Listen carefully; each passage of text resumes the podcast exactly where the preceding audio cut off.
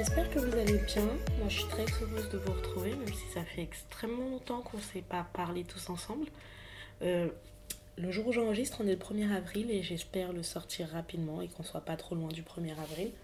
Et je vous donne la date comme ça, ça me met un petit peu, euh, pas une pression, mais ça me donne une motivation supplémentaire. Ça fait des mois, parce que je peux pas juste dire des semaines que je ne vous ai pas parlé, et il s'est passé énormément de choses. Alors tout d'abord, euh, je vois que des gens continuent d'écouter le podcast et ça me fait énormément plaisir et je suis incroyablement touchée de voir que ça peut vous intéresser ce que je produis comme contenu et ça me flatte, euh, et ça me fait plaisir et ça me motive et ça me donne envie de continuer. Après, j'ai eu un, pas un passage à vide, mais j'ai eu plusieurs difficultés qui se sont accumulées et j'avais envie de vous en parler en toute transparence. Il s'est passé une petite période de creux parce que j'ai commencé à travailler et qu'il y avait beaucoup de retard accumulé d'avant par rapport à ce que je voulais faire et ce que j'étais en mesure de faire. Et j'ai pas forcément très bien réussi à gérer le fait de produire des podcasts, d'avoir un travail à temps plein. Ça n'a pas forcément été ultra clair, ultra facile pour moi de mettre en place. Et il y avait un petit retard qui s'était créé par rapport à ça. Ensuite, j'avais vraiment envie de rester toujours dans les messages que j'ai envie de partager et ce que je sens que Dieu me demande de partager. Et j'avais envie de rester transparente. Et peut-être que le rythme que j'avais commencé à avoir était un petit peu trop euh, le rythme que je voulais avoir était peut-être un petit peu trop professionnalisé ou industrialisé, mais c'est vraiment plus professionnalisé par rapport à mes capacités et par rapport au temps que je peux mettre à disposition pour enregistrer ce podcast. Après, c'est un projet qui me tient beaucoup trop à cœur pour arrêter, et j'ai d'autres projets qui me tiennent à cœur aussi et qu'il faut que j'arrive à faire. Donc ça, c'est toujours un petit peu ce que je veux faire, comment je me planifie, une question d'organisation. Et comme j'ai dit, c'est passé pas mal de choses un peu compliquées dans ma vie qui ont perturbé mon organisation. Donc ça, c'était un premier temps, c'était un premier, euh, comment dire, un premier obstacle qui a fait que, ben, du coup, faire le podcast, c'était devenu un peu compliqué pour moi parce que je n'arrivais pas forcément à faire les choses dans le temps que je m'étais imparti et comme je voulais le faire. Donc j'ai décidé de prendre une petite pause pour essayer de réfléchir à comment mieux me réorganiser et aussi comment mieux faire. Après, j'ai eu des problèmes de santé, j'ai été un peu malade, j'étais un peu fatiguée. Bon, bref, on va pas s'attarder sur ça. Il y a plusieurs choses qui font que, ben, du coup, j'avais pas mal accumulé de retard. Il se passe aussi que j'ai commencé un travail que j'aime beaucoup, mais le travail que je pratique, il est en rapport avec plein de choses et que ça a remué pas mal de choses. Ce que je dis comme ça n'a pas forcément l'air très simple à comprendre, mais je vais, je vais développer, je vais m'expliquer. Mais c'est vrai qu'au moment de mon travail et dans mon nouveau travail, ben, il s'est passé plein de choses et il y a eu plein d'enjeux. Et du coup, j'étais vraiment dans la nécessité d'accueillir ce qui se passait et ce qui se jouait chez moi, en moi, pour moi. Et que j'étais pas dans la capacité à ce moment-là, ni émotionnelle, ni intellectuelle, ni spirituelle, pour produire quoi que ce soit. Aujourd'hui, je suis pas encore sortie de cet accueil. Donc je suis toujours en train d'essayer d'accueillir mes émotions. Mais je suis peut-être un peu moins à vif et encore. Disons que là, il y a un instant dans lequel je peux parler et je suis en mesure de parler. Euh, c'est une très longue intro pour vous dire que je vais vous raconter ma vie et c'est aussi une très longue intro pour dire que finalement ce podcast il est un petit peu différent des autres parce qu'il part pas forcément d'un, passage biblique ou d'un partage autour d'une notion biblique mais plus d'un partage d'expérience et d'un partage d'intimité avec moi. J'espère que ça sera un petit peu différent et que ça vous plaira quand même. Donc voilà.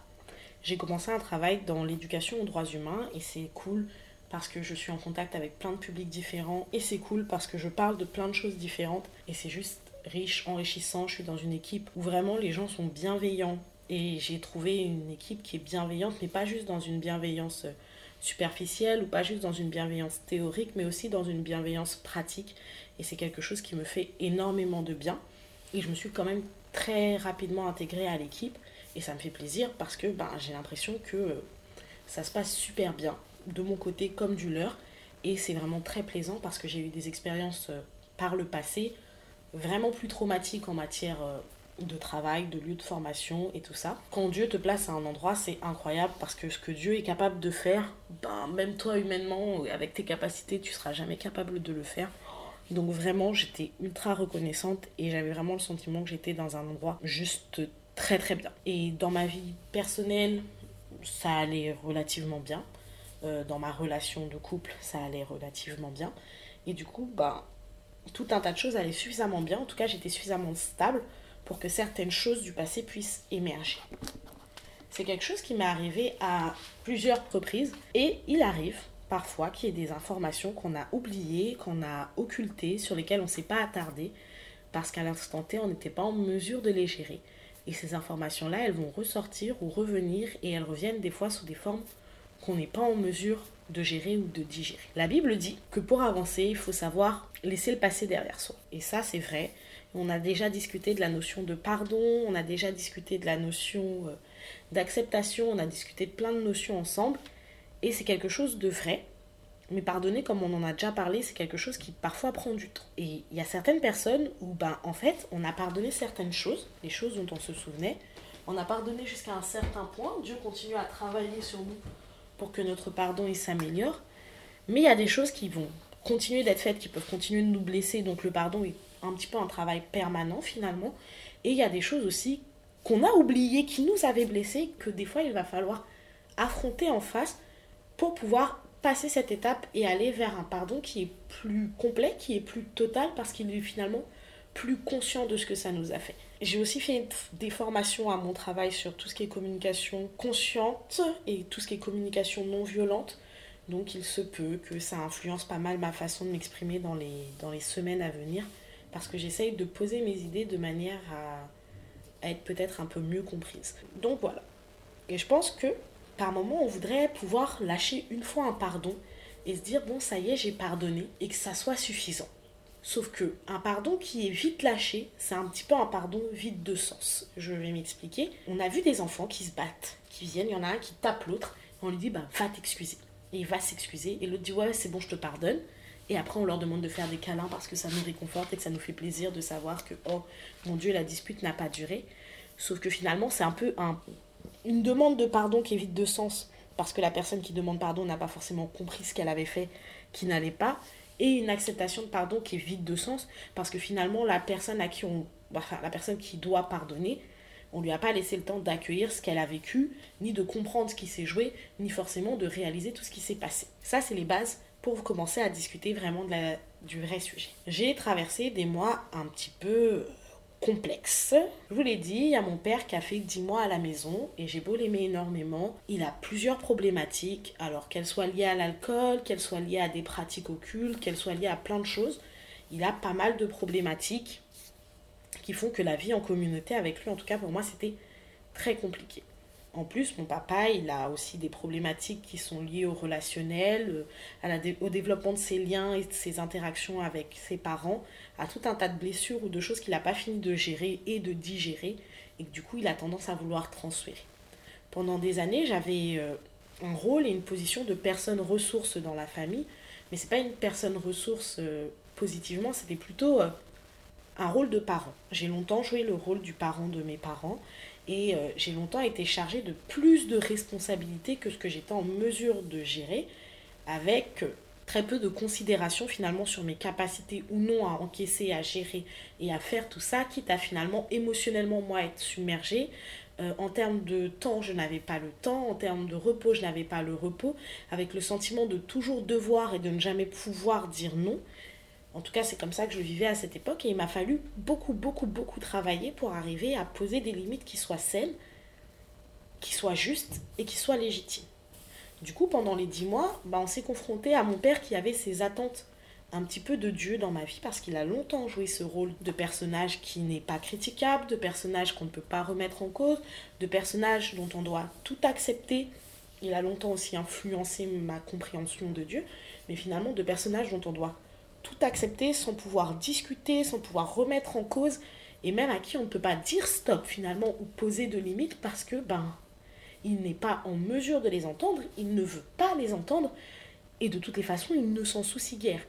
Et finalement c'est quelqu'un avec qui c'est pas qu'on ne peut pas parler parce qu'il y a des sujets où effectivement on peut parler, mais où en fait finalement on n'a pas envie de parler parce que c'est difficile de parler quand tu dois parler, que tu as forcément fortement cette sensation et cette conviction que ce que tu dis n'intéresse pas l'autre ou qu'il ne s'en soucie pas. Et c'est pas forcément une vérité, dans le sens où c'est certainement pas ce qu'il a voulu faire et c'est certainement pas ce qu'il a voulu transmettre. Et euh, j'ai conscience qu'il a essayé de faire mieux et qu'il a essayé de faire comme il pouvait et qu'il a essayé de donner ce qu'il pouvait.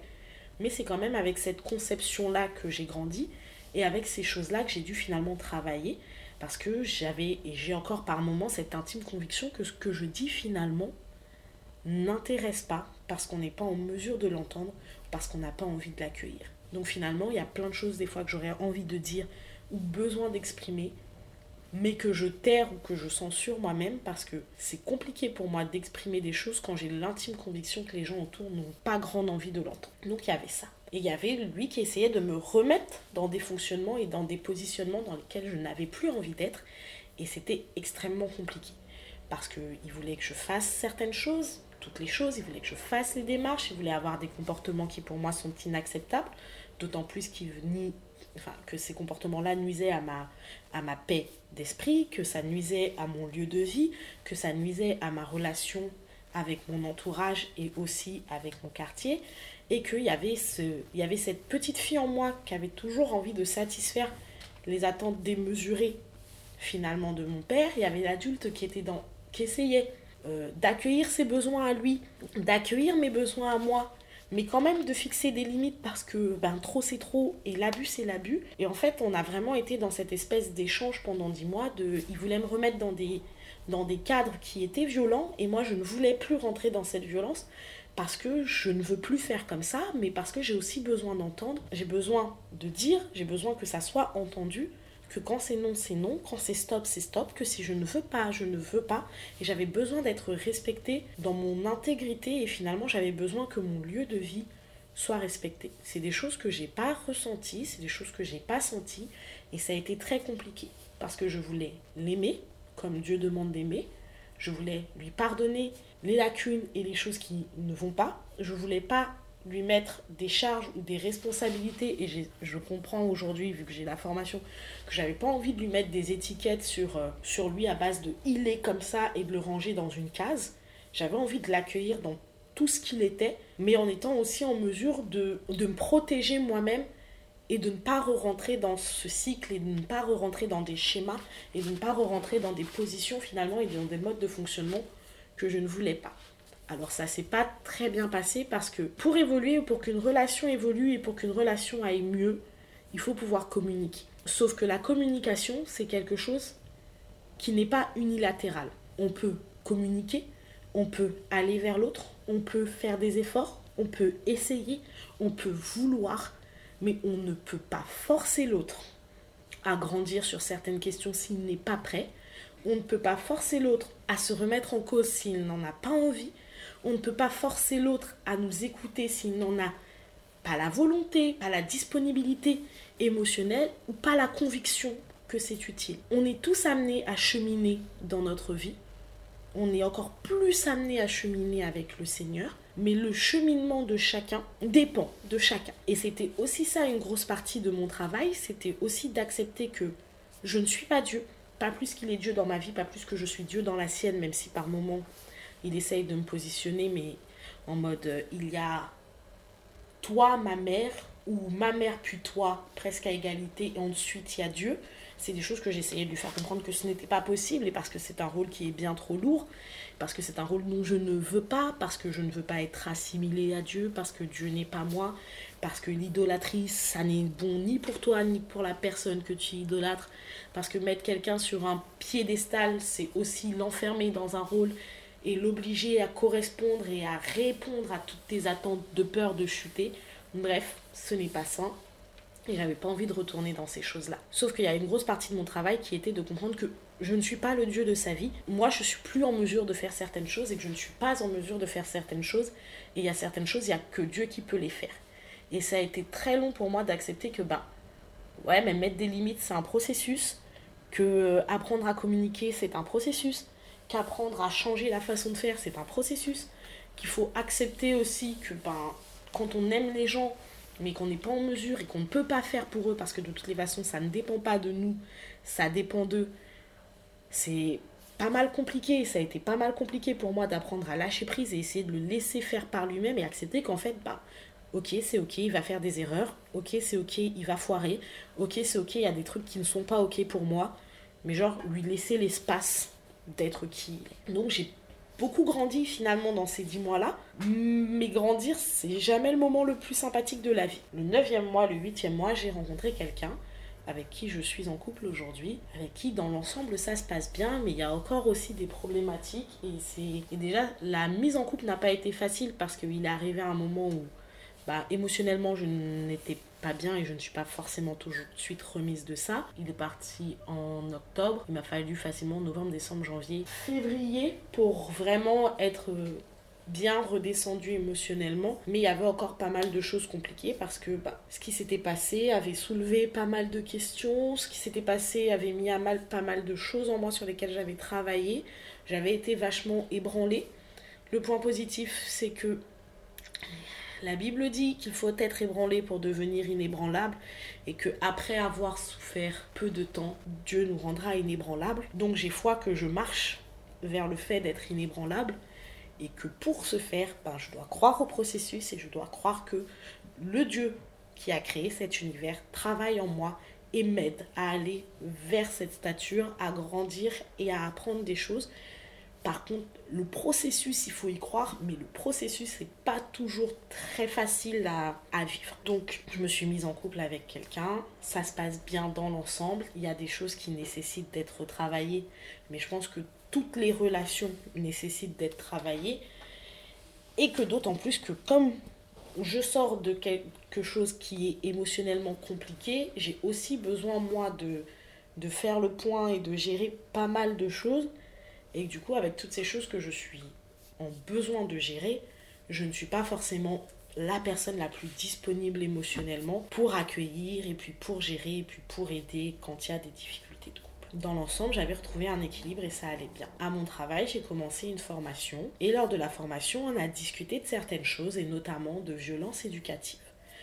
Euh, dans mon travail, ça m'est arrivé d'avoir plusieurs fois des discussions qui tournaient autour de l'inceste et ça me mettait très mal à l'aise. C'est une situation qui me mettait très mal à l'aise parce que euh, du côté paternel, j'ai une tante qui m'avait expliqué que le père de mon père, que je n'ai jamais connu, avait abusé d'elle dans son enfance quand elle avait environ 9 ans.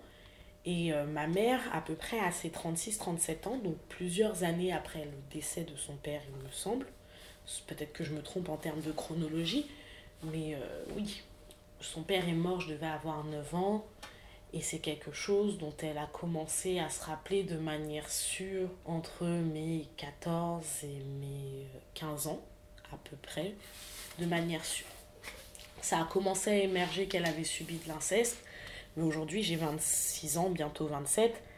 Et euh, c'est cette année que tout est vraiment ressorti, qu'elle est en mesure de mieux contextualiser et qu'elle a fait euh, un peu la paix avec cet épisode de son passé.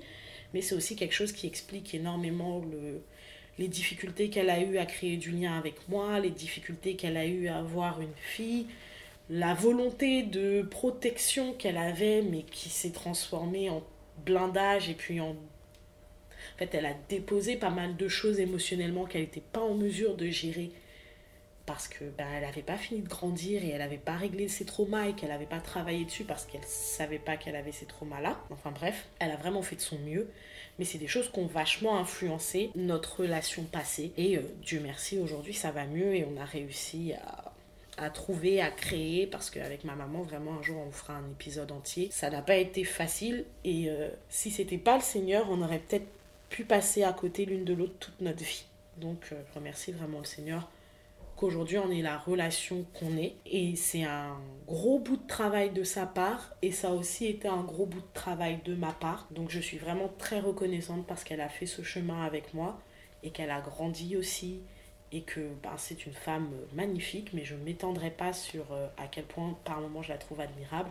Alors c'est une femme qui m'a aussi très longtemps saoulée, que j'ai souvent très longtemps critiquée, mais qui est incroyable et qui a une force incroyable et qui a fait, pas forcément très bien tout le temps, mais qui a vraiment fait du mieux qu'elle a pu et qui n'a pas eu un départ facile et qui continue à travailler pour s'améliorer. Et en tout cas, la volonté et les efforts et tout ce qu'elle met, et encore plus depuis qu'elle a rencontré Dieu, Genre la, la personne que j'avais en face de moi il y a deux ans de ça, un an de ça, et la personne que j'ai en face de moi aujourd'hui sont deux personnes totalement différentes. Mais même la personne avant de rencontrer le Seigneur, elle se débattait. et elle a jamais lâché. Et si je dois bien lui accorder une chose, c'est qu'aussi bancal qui pu être ses tentatives, ces tentatives n'ont jamais cessé et qu'en fait, elle nous a aimés. Elle nous a mal aimés, mais elle nous a aimés. Bref, l'être humain est complexe et je suis très reconnaissante à Dieu de m'avoir permis de découvrir la belle personne qui avait sous tout ce tas de blessures. Enfin voilà. Donc au travail, on parlait beaucoup d'inceste, parlait beaucoup. Non, on en a parlé peut-être une ou deux fois, mais en tout cas, c'était suffisant pour que ça titille des choses désagréables en moi et que je me sente pas du tout bien et que je me sente vraiment pas bien. Et même là j'en parle mais je pense qu'à l'intonation de ma voix ça se voit que je me sens pas toujours très agréable. Mais parce que je sais qu'on va arriver bientôt dans la partie de ça fait 25 minutes et qu'on peut pas tourner autour du sujet plus que ça.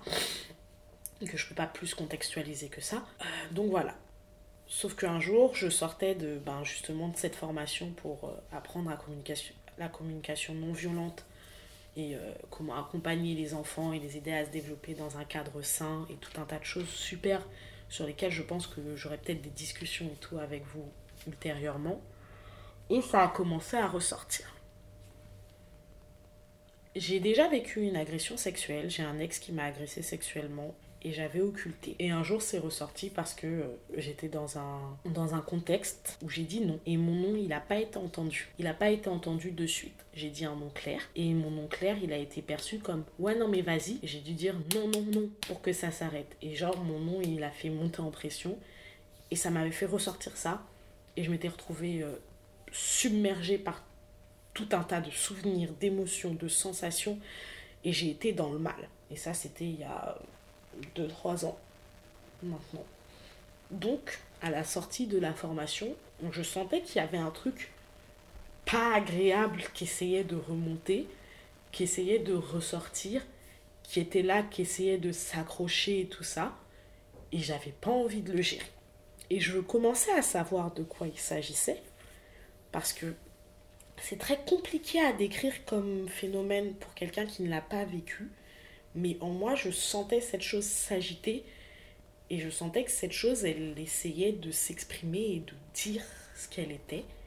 Et moi, j'étais en mode, euh, je sens et j'ai l'impression, et en plus j'étais au téléphone avec ma maman à ce moment-là, je disais, là, il y a quelque chose qui veut sortir. Et moi, dans ma tête, j'entendais papa m'a agressé sexuellement. Et dans ma bouche, je lui ai dit, je sens qu'il y a quelque chose qui est en train d'essayer de réémerger. Mais franchement, moi là, j'ai pas envie de le gérer. Et comme j'ai pas envie de le gérer, euh, je sais pas comment faire, mais je pense que je vais le mettre de côté. Donc c'est ce que je me suis dit que j'allais faire. Mais en même temps, après avoir accroché avec ma maman, j'ai fait une prière, j'ai dit Seigneur, je sais pas si ce que j'ai l'impression qui essaye d'émerger, c'est vraiment ce qui essaye d'émerger. Mais si c'est vraiment ça, de toutes les façons, je le dépose entre tes mains parce que moi j'ai pas envie de le. et tu te débrouilles comme tu veux, et tu fais comme tu peux, et tu le gères comme tu veux.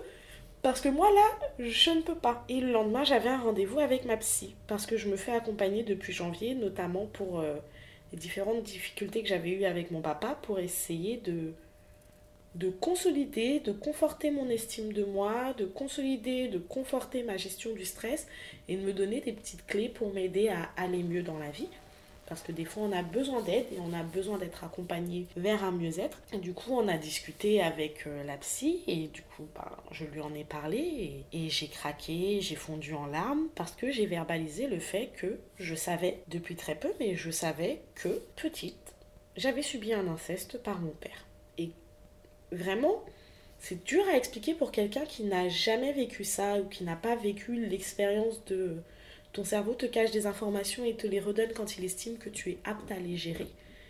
J'aime encore une fois à dire que je crois au processus, ce qui me permet actuellement de m'accrocher et de gérer les phases qui ne vont pas super bien parce qu'il y a plein de choses qui font que émotionnellement c'est très dur et que ça ne va pas forcément très bien.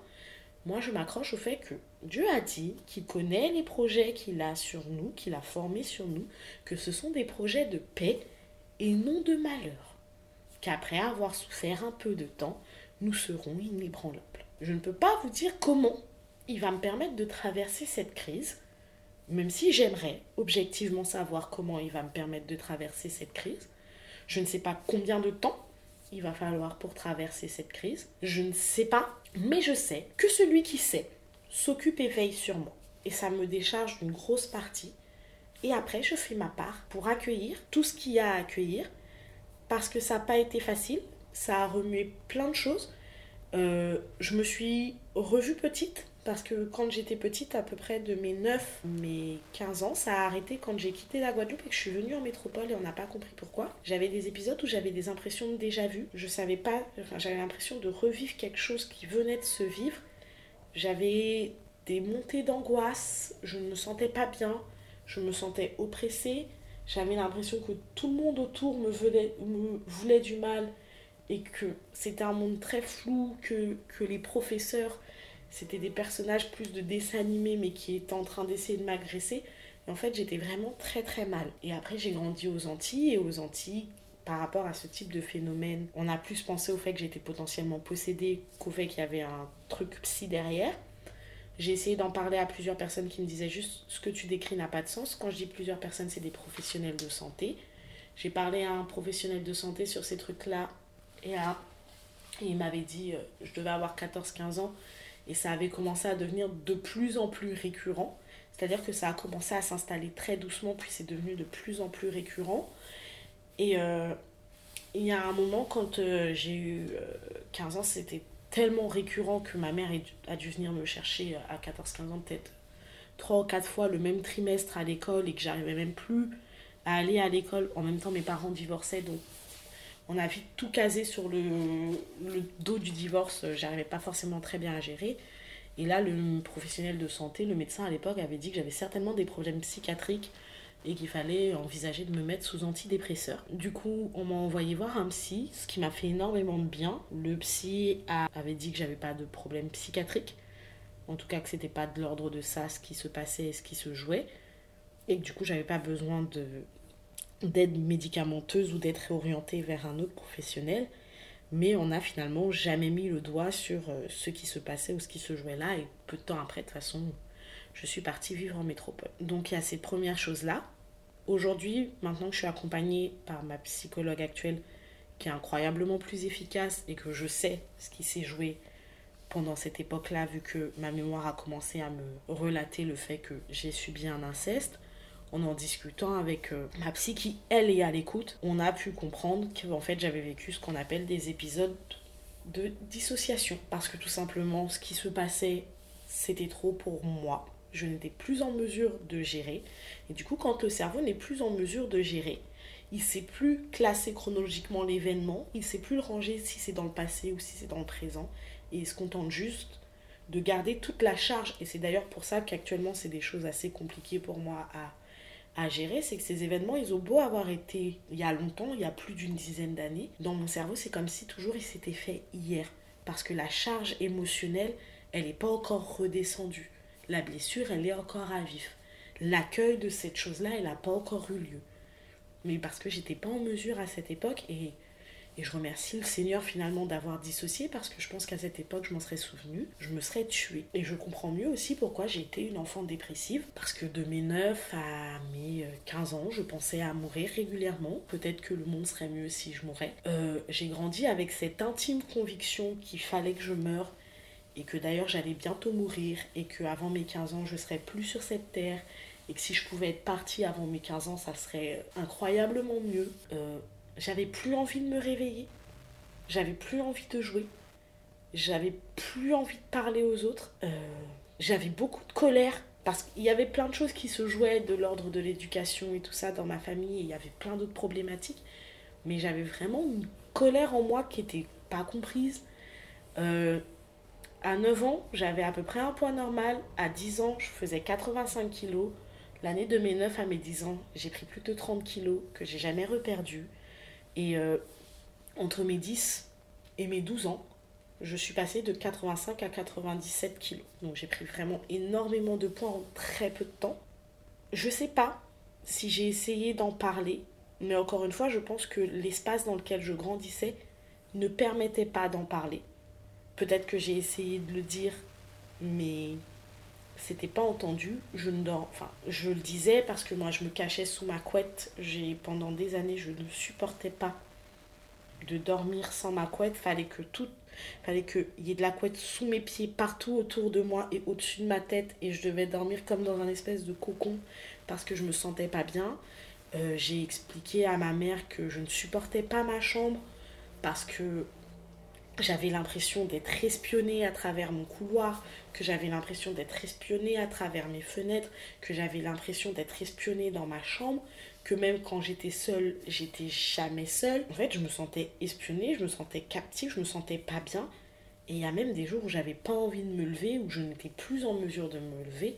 Et euh, j'ai eu de très très très nombreux soirs où je dormais euh, 3-4 jours d'affilée et ça inquiétait pas plus que ça. Je pense que chacun était, les adultes de ma famille, ma mère n'était pas en mesure de voir ou d'entendre parce que bah, j'avais déjà l'étiquette de la et j'avais beaucoup trop d'étiquettes sur moi pour qu'on comprenne que j'étais vraiment en souffrance et que c'était pas juste moi qui étais une connasse.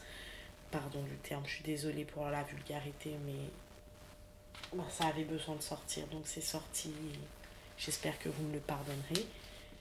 Et euh, je pense que mon père savait ce qui se jouait vu qu'il m'agressait sexuellement. Donc quand on agresse sexuellement, on sait que c'est un peu logique que l'enfant soit bizarre, mais si elle est bizarre et qu'elle n'en parle pas, finalement, c'est ok pour tout le monde. Je me souviens aussi d'un épisode où euh, finalement, père me donnait un truc à faire en me disant ouais, faut que tu fasses ça, ça, ça, ça, ça. Et euh, ben, je crois que c'était payer des factures ou appeler, ouais, c'était appeler EDF pour payer des factures. Et je lui ai dit bah non, en fait, j'ai pas envie. Non, j'ai pas envie. Il me disait ouais, mais moi je fais pour toi, t'appelles, tu payes EDF et après t'as l'argent et puis caca, et puis il était en réflexion et tout. Et euh, je lui ai dit, si tu continues à me traiter comme ça, je vais me suicider. Et il n'y a pas eu de réaction ou autre. Ça a juste pas été considéré. Et sa réponse, ça a juste été, euh, va mettre tes genoux à terre et va prier. Parce que clairement, là, je crois que tu es possédé. Aujourd'hui, j'ai les clés pour comprendre ce qui s'est passé. Je trouve ça extrêmement violent. Je pense que les adultes qui m'ont entouré n'avaient pas forcément les clés pour comprendre. Et de toute façon, je n'étais pas en mesure moi-même de comprendre à cette époque-là. Donc je peux pas leur en vouloir, mais effectivement, quand je re-regarde et que je refais le film à l'envers, maintenant que j'ai cette clé de lecture qui me permet de comprendre plein de choses, ben, il y a plein de choses qui ne se jouent pas de la même façon. Il y a aussi euh, ben, les séjours avec euh, les cousins ou les cousines. Et euh, je me rappelle, on était parti pour un baptême et j'ai un grand cousin qui a câblé sur moi, il s'est énervé. Alors lui, certainement pour lui, il a juste discuté avec moi et mis les choses au clair. Moi, j'ai plus vécu comme une agression. Et il me disait, mais c'est pas possible en fait, peu importe l'endroit où on t'emmène, euh, ben t'es jamais heureuse, tu souris pas, enfin c'est quoi qui va pas avec toi, je comprends pas. Et moi je fais avec cette intonation là, certainement que c'était pas l'intonation qu'il avait, mais je l'ai vécu rempli de reproches, rempli de critiques et rempli de. Euh, ben, en fait peu importe ce qu'on fait, c'est jamais assez bien pour toi, et j'entends, et je comprends qu'il avait vraiment très envie que j'apprécie et que je passe un bon moment. Mais j'étais avec mon violeur, que je ne savais pas être mon violeur, et peu importe ce que j'essayais de faire dans cette maison ou dans cette famille, tous mes efforts finalement n'étaient pas perçus ou compris. Et, euh, et puis c'est très compliqué d'exprimer ou de dire ce qu'on est parce que moi j'avais de toutes les façons l'étiquette de je suis un problème. Et peu importe ce que je disais, peu importe ce que je faisais, peu importe comment je le vivais, il y avait cette étiquette de finalement, bah, ne la calculons pas, de toutes les façons elle nous emmerde. Alors il y a les étiquettes qui sont mises inconsciemment par rapport à toutes les problématiques que les gens eux-mêmes n'ont pas résolues dans leur schéma éducatif. Et puis il y avait aussi le petit aspect de certaines étiquettes qui sont mises par certaines personnes de la famille. Et là je pense à mon père, ben, c'est mieux. Et c'est triste à dire, mais factuellement c'est mieux de me laisser et de me mettre toutes ces étiquettes-là. Parce que toutes ces étiquettes-là, elles m'isolent. Et parce que quelque part, quelqu'un qu'on agresse sexuellement, on n'a pas envie qu'il soit pas isolé. Après, je pense qu'il y a des signes, il y a des choses quand même qui ont parlé, il y a des choses qui ont essayé d'être faites, même des fois de l'ordre de l'inconscient. Euh, je sais qu'à un moment de sa vie, mon frère ne supportait plus de dormir dans sa chambre, parce que lui aussi il se sentait pas bien ou qu'il avait peur, et qu'il dormait H24 dans la mienne. Donc je pense que le fait que mon frère dormait H24 dans la mienne, et j'ai le sentiment que le fait que mon frère dormait H24 dans ma chambre pendant une certaine période, a fait qu'un certain nombre d'agressions a diminué, voire a cessé. J'ai pas les détails encore de toutes les agressions, ce qui m'est revenu, c'est que ça ne s'est pas passé qu'une fois. Je revois des discussions très malsaines. Je revois des attouchements sexuels. Je revois des choses qui se sont passées qui sont pas bien du tout et qui ne devraient pas exister et qu'on ne devrait pas faire. J'ai essayé d'aller communiquer avec mon père. La communication ne s'est pas bien passée. Après, je ne suis pas en état actuellement de vraiment communiquer avec lui. Et j'ai besoin principalement de prendre du temps et de guérir. Et du coup, ça, ça a engendré pas mal d'autres choses aujourd'hui qui font que je suis... J'ai vraiment envie de faire euh, ce podcast et j'ai vraiment envie de faire plein d'autres projets et je vais continuer à les faire et je vais donner mon meilleur pour les faire parce que c'est des choses qui me tiennent à cœur. Mais ça fait aussi qu'aujourd'hui, je ne suis pas en mesure de promettre de m'engager sur une régularité, sur une fréquence, sur un planning ordonné de podcast parce que j'ai besoin de guérir. Et parce que finalement, pour être en mesure de vous donner ce que j'estime que vous méritez, ben j'ai besoin de prendre le temps de me donner, d'accepter et d'accueillir tout ce que je mérite. Je peux pas dire que je ne suis pas en colère, parce que de toute façon, la colère n'est pas un péché.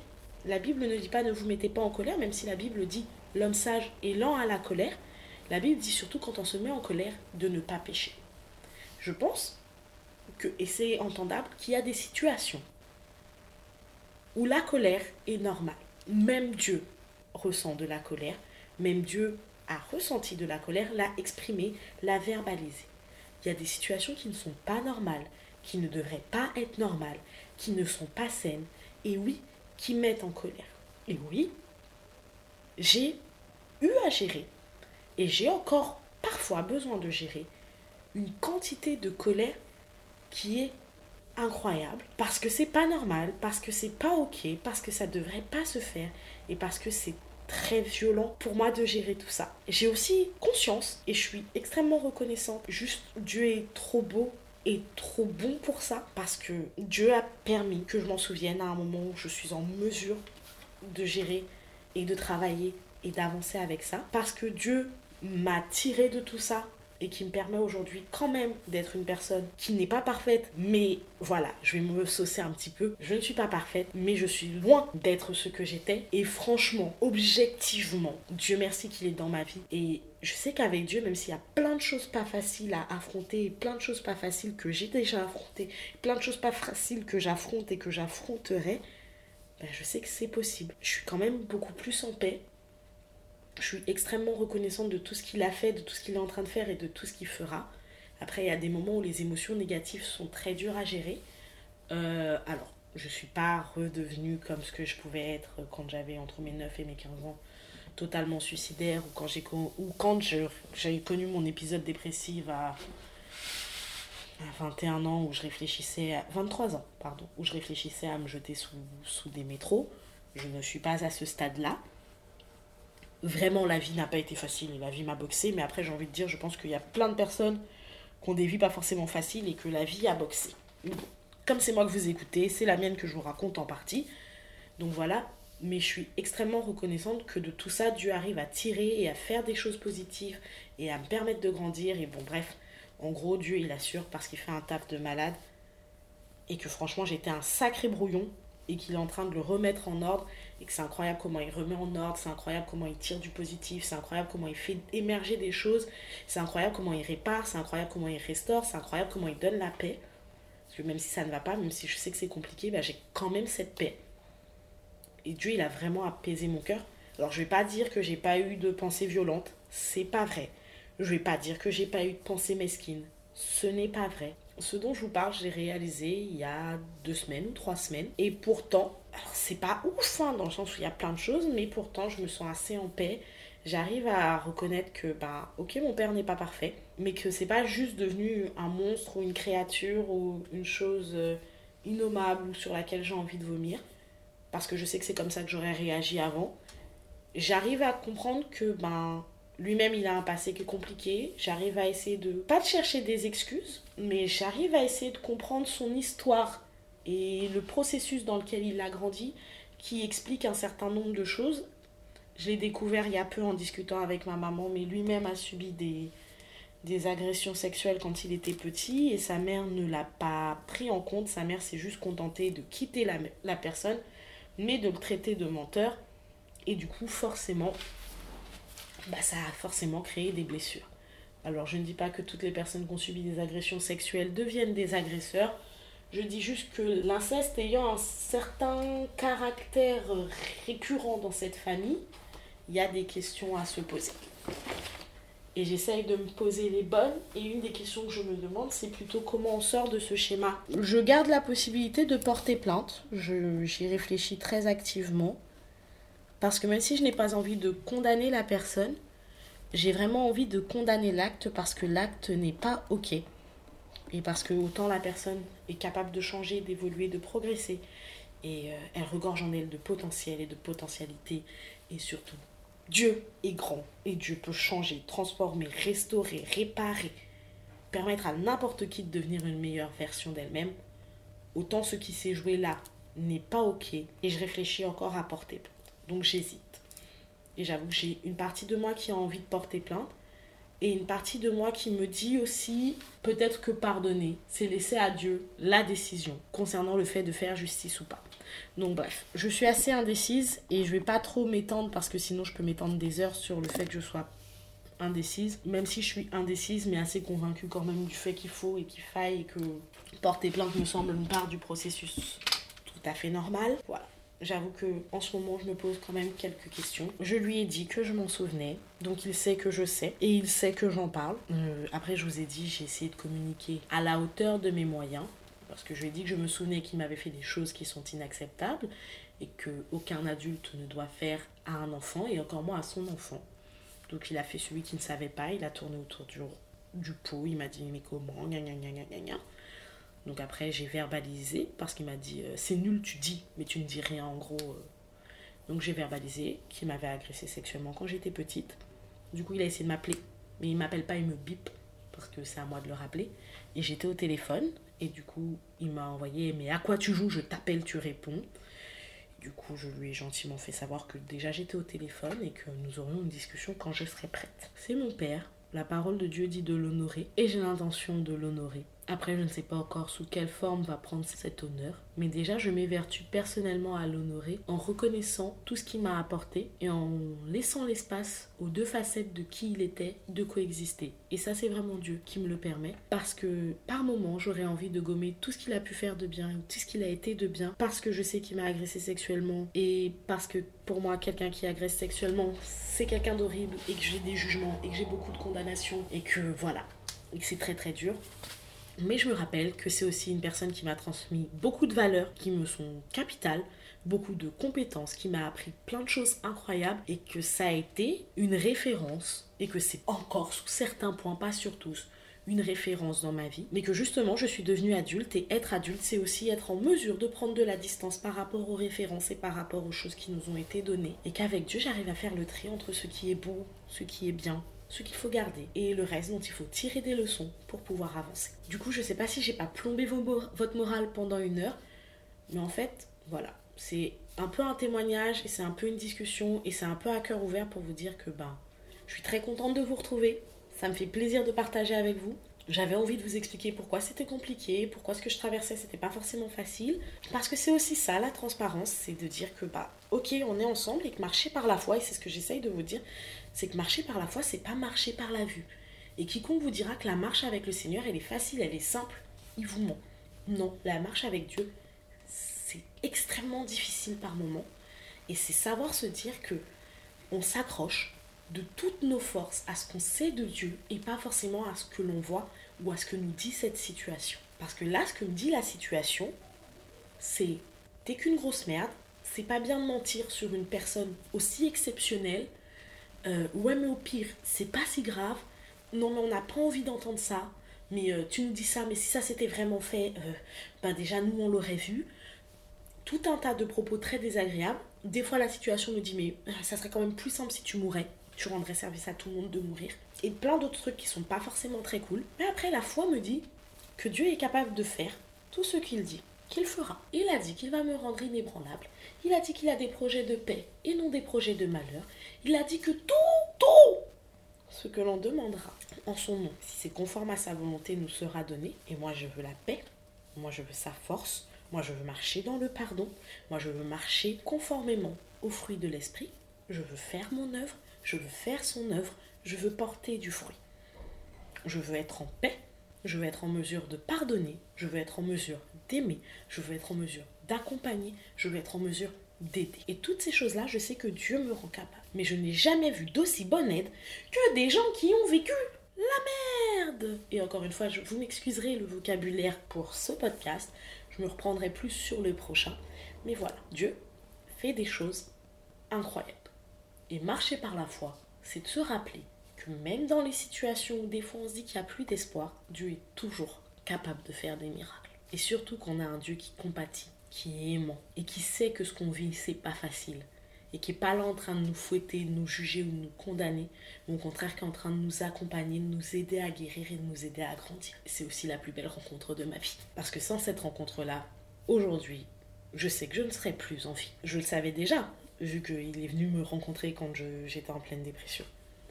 Mais je sais de sources encore plus fiables que Dieu veillait sur moi bien avant que j'ai conscience qu'il veille sur moi, de la même manière que Dieu veille sur chacun de ses enfants, bien avant qu'on ait conscience qu'il veille sur nous. Et que c'est pas parce que des situations se passent qui sont complètement contraires à ce qui devrait être que Dieu ne nous aime pas, que Dieu ne veille pas, que Dieu ne nous garde pas ou que Dieu ne travaille pas. Dieu veille, Dieu nous protège, Dieu nous garde, mais même pour Dieu, ce qui s'est passé, c'est pas ok. Par contre, celui qui est capable de restaurer, celui qui est capable de nous rendre, celui qui est capable de nous reconstruire après ça, le seul qui est capable de nous reconstruire après ça, c'est lui. Parce que sincèrement, si c'était par mes propres forces, moi j'aurais laissé tomber.